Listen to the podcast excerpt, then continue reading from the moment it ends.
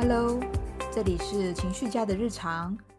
今天我们想要介绍给各位朋友的一本书，叫做《Google 人不疲倦的工作术》。在 Google 上班的人如何聪明的运用能量，达到十倍的工作成果呢？先说说我为什么推荐这本书的原因哦，主要是因为现在的我是一名自由工作者，我用自己的身体跟生活的作息。实际体验了这一路上呢，用了很多新方法与新科学的改良，这其中也包括了很多身心灵啊，或者是芳疗啊等等之类的。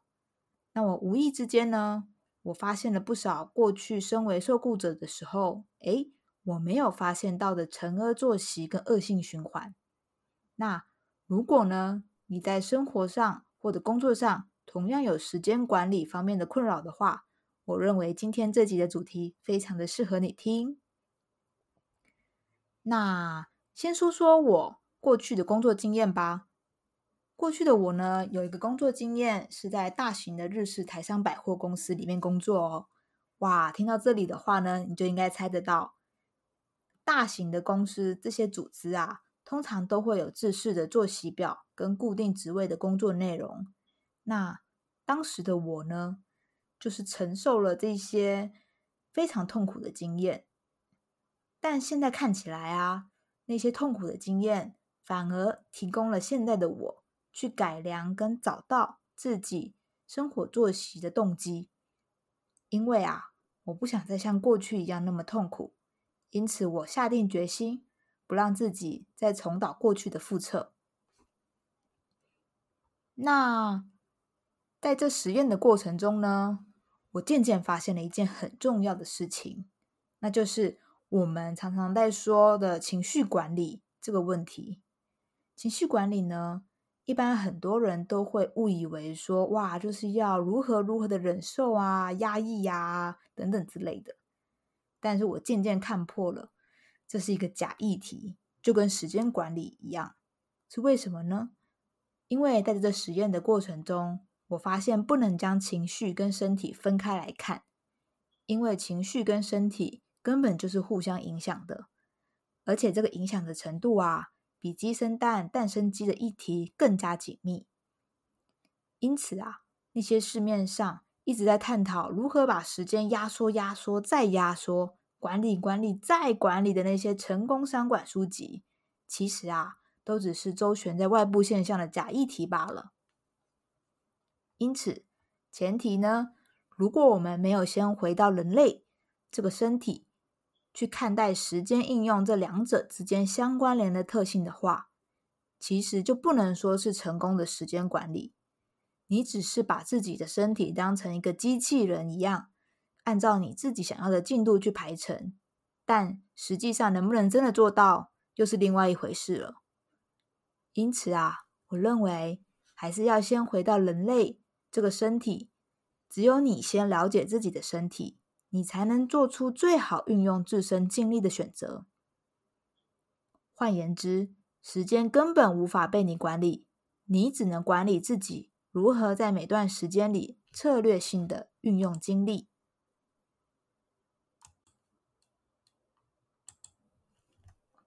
好，既然前面我们说到时间管理是假议题的话。那么接下来，我们又该将管理重点摆在哪里呢？在这本书里面提供了非常实用的建议。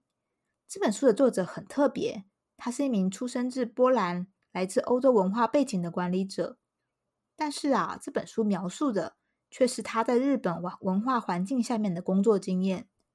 我边读边对照以前我在日式台上的工作环境与工作制度哦，发现真的很多以前一直被灌输以为是对的。但实际上根本没能帮助到自己，反而捆绑了自己的概念。例如，长时间工作是应该的，这一点你同意吗？我个人非常的不同意哦。因为呢，书中建议九十分钟后就应该休息一次。这是因为啊，我们人体内的自然循环啊，跟专注力或者是心灵能量等等之类的，至少都会是一个固定的正常循环。它不会是一个永远不动的，因此当你的发现你的专注力跟能量正在下滑的时候，适当的休息呢，其实反而是给自己再个重新爬坡的机会。第二点呢，过度揣测长官心意，但却自以为贴心。书中哦，这边用了一个日本的流行语“寸度”，我觉得跟东亚文化里面不切实际的过度猜测或期待这个概念很相似哦。我至少发现，在韩国啊、台湾、日本这些国家里面，其实大部分的人际关系里，好像多多少少都有类似的这种相处关系的期待，就是我以为你想要，或者是我以为你知道。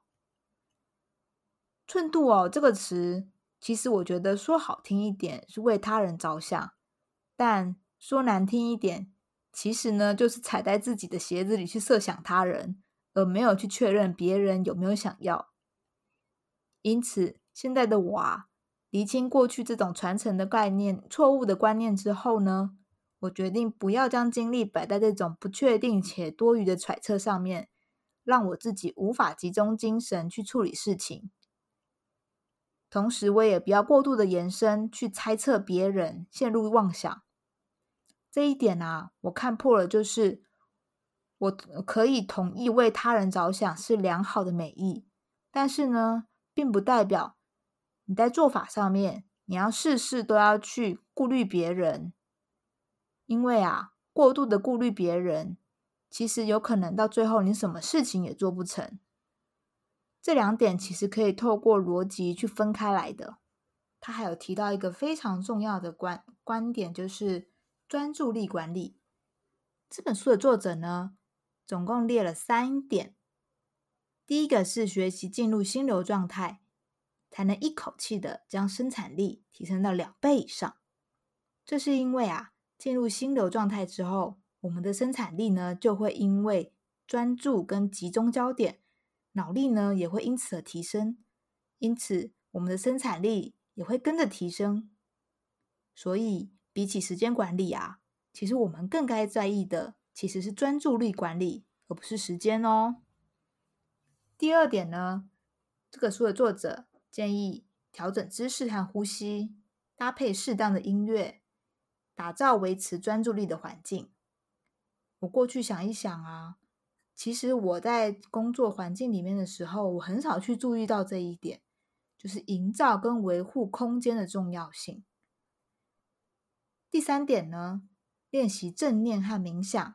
有效提升你的专注力，这一点呢，其实我觉得作者他在这边展提出了一个崭新的看法，更新了我过去呢对正念这个观念高大上的一种感觉。因为时下流行的正念啊，都集中在实施者要如何透过此提升专注力，好像这样子一来哦，就可以不疲倦的工作思考，有点偏向灵性功利主义的感觉，例如。休息正念如果有对我的工作有帮助的话，我就要继续休息。但除此之外呢，我不知道可以拿它来干嘛。正念这个字，哈，一般来讲的话，常常被我们误以为是正能量或者是乐观。但其实啊，这两者是不一样的。因为乐观的话呢，如果是明智的乐观主义，他是认为即使过程中发生不好的事情。最终呢，取得的结果，或是在这过程中发生的经验，对自己而言呢，都会是有帮助的。例如，你打算参与一项短期的专案，你知道它将充满痛苦，但如果你知道参与的专案呢，对自己未来的职涯是正确的选择，因此你选择正面的接受，而不是被动的接受。但是呢，选择你用乐观的态度去接受，并不代表从此以后就一路顺风都没有雷吼，而是即使呢知道这条路可能充满了雷，但因为你一开始选择正面接受了，因此你做足了万全的准备去应应，这样子才是明智的乐观。那此书它让我惊艳的点呢，是因为。作者呢，他借由练习和气道，强烈的感受到要包含对方在内才能提升正念，要将四周视为你的周遭视野。这是因为啊，他在职场上，他认为最需要的不是只只针对自己提升的正念，而是对他人敞开的正念。你要学会在练习自己正念的同时，也学会看到他人。这一点呢，就拓展了我过过往以为正修习正念只能够帮助到自己，但殊不知，其实也能够环顾到他人。而彼此之间呢，都能够看到他人的团队，无形之中也会提升团队的心理安全感。这一种知道自己有靠山、神队友救援的感觉，同时会提升成员之间彼此的自信跟心理安全感，因此就会有比较大的机会拿出最佳表现。好，我们最后来做个总结。这本书哦，它提到了一个非常重要的概念，那就是工作方式改变了。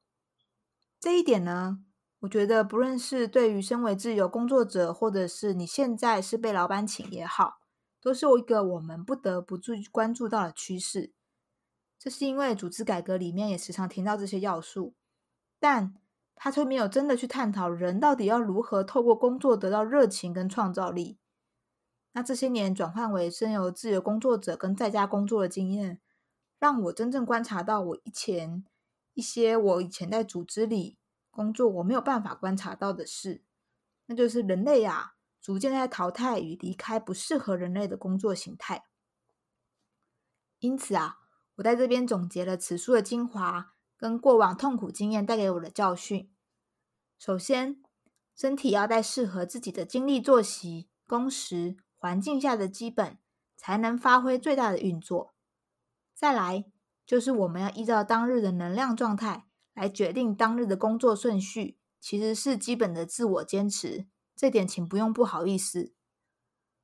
最后啊，始终不被人了解且误解的情绪管理，其实是影响我们工作安全感与舒适度的基本技能。